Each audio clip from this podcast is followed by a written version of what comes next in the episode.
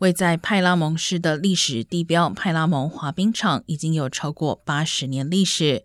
创办人 Frank Zamboni 早年并且发明了专门的机器，用于修复冰面。但是该滑冰场在疫情期间被迫长时间关闭，经济收入受到严重打击。洛杉矶冰球队国王队日前出资买下该场地，花费一百万元重新整修滑冰场内，并设立博物馆纪念已经过世的 Frank Zamboni。